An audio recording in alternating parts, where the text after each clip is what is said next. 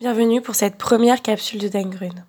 Dans cette série de podcasts, nous analyserons les initiatives environnementales d'entreprises françaises et allemandes. Aujourd'hui, nous souhaitons vous parler de Veja. Veja naît de la volonté de deux amis qui, en 2003, partent au Brésil pour déconstruire le modèle de production d'un intemporel de notre garde-robe, la basket. Première étape, ils suppriment les frais de pub et redirigent l'argent économisé vers le choix des matières premières. Ils vont alors au contact des producteuristes de coton et choisissent un coton issu de l'agroécologie, qui est une technique agricole qui consiste à enrichir la terre en la cultivant.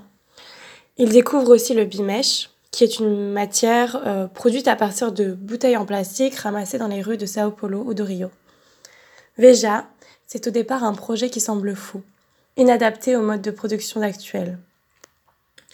Et pourtant, l'entreprise compte aujourd'hui 60 employés, des magasins dans 50 pays du monde et plus de 2 millions de paires de baskets vendues. Toujours à l'affût de la moindre tentative de greenwashing, on s'est alors penché sur cette entreprise OVNI. Sans vouloir spoiler, on n'a pas vraiment trouvé de critique à émettre contre Veja. On a surtout été agréablement surprise de leur transparence. Si l'on se rend sur le site internet de l'entreprise, on peut découvrir une page entière consacrée aux émissions carbone pour chaque étape de production.